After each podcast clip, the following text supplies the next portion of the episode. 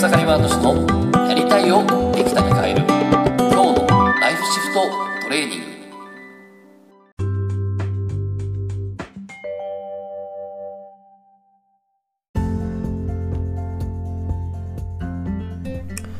おかげさまで、エクサガイマートシです。今日はですね、自分の幸せを見つけたら人生は動き出す。っていう話をね、したいなと思います。で、えー昨日なんですけども、えータオリセットセッション、えーこれをね、えちょっと、あるクライアントさんとやらせていただいたんですけども、ああ、なんかこう、ね幸せって、で、多分、え生きてる、この世の中に生きてる、え人たちすべてがですね、すごくこう望むものだし欲しいものなのかなと思うんですね。で、え昨日のクライアントさんは、えーまあそもそもそのな悩み、今、今の課題っていうのは、もう何もかもが中途半端で、えー仕事においても、そして、えー筆文字をやられてるんです。筆文字においても、そして、えーこう家族においても、こう何かこう、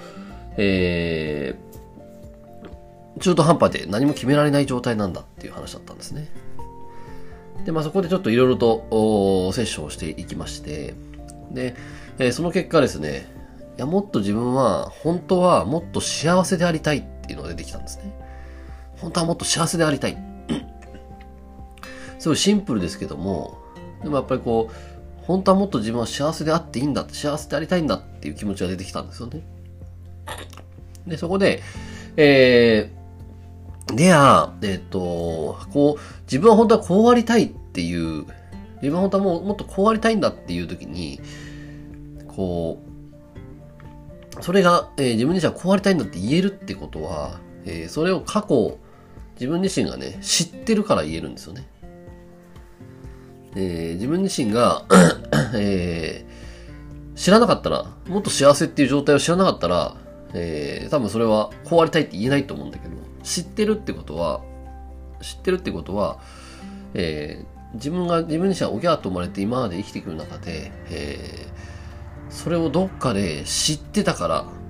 だからし、だから欲しいって思えるんですよね。って言った時に、えー自分自身はじゃあもっとあ幸せだったなって感じたことって何かありますか？って聞いたんですね。で、そしたら、えーまあ、過去ちょっとね、恋愛をした時に、えーこう、ね、えーやっぱ恋愛をしてる時ってすごく自分自身がすごく生き生きしてて幸せだったなって出てきたし、まあ、あとは高校、高校時代の部活でね、えーちょっと、えー自分自身は結構足を引っ張る人だったんだけど、でも、えー実はこう、そこにもちょっと 憧れの、憧れの先輩がいて、で、なんかその人に、ね、えーこう、ちょっとでも、ちょっとでもね、えーこう、認め、認めてもらって褒められたいっていうことで頑張って、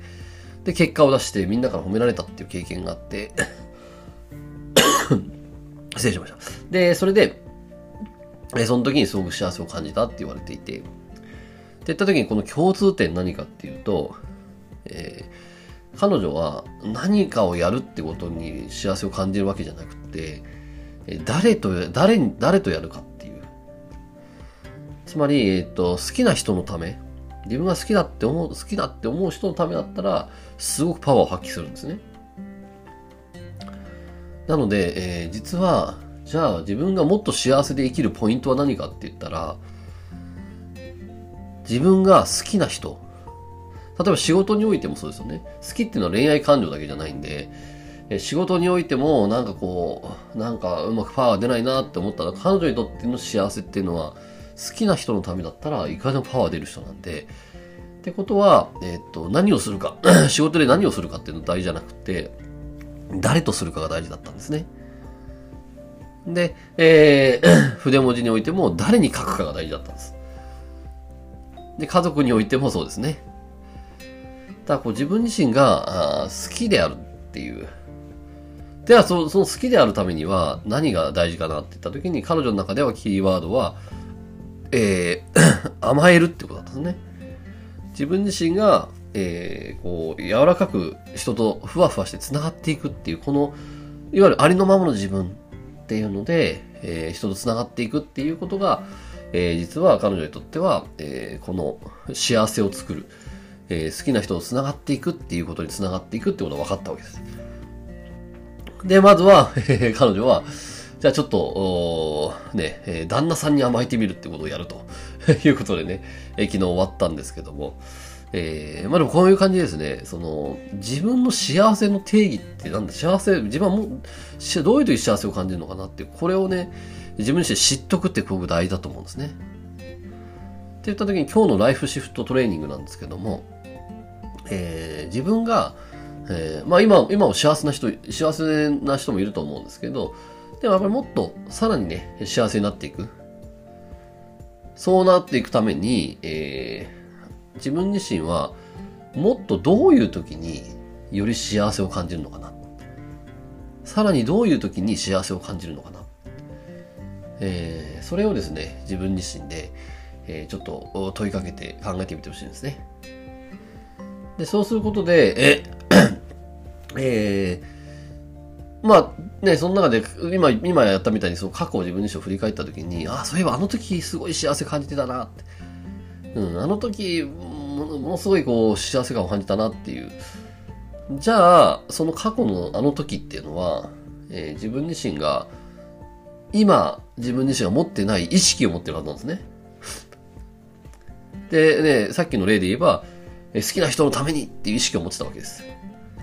でも多分今はその意識がないから、えーその、もっと幸せな状態ではないんですよね。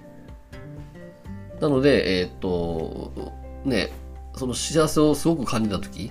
っていうのは、その時どんな意識を持ってたのかなっていう。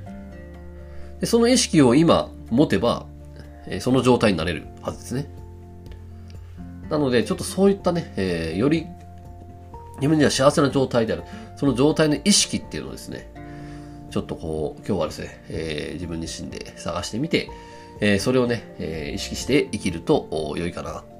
まあ確実に多分人生はね、えーこう、シフトしていくと思いますんで、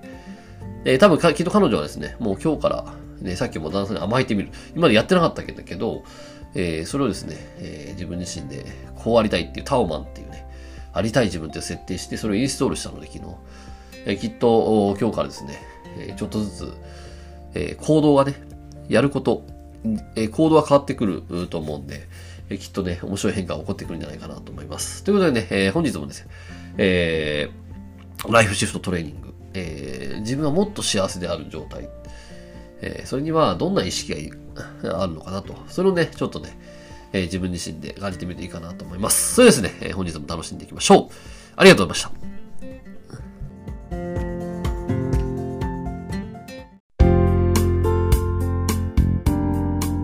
本日の番組はいかがでしたか？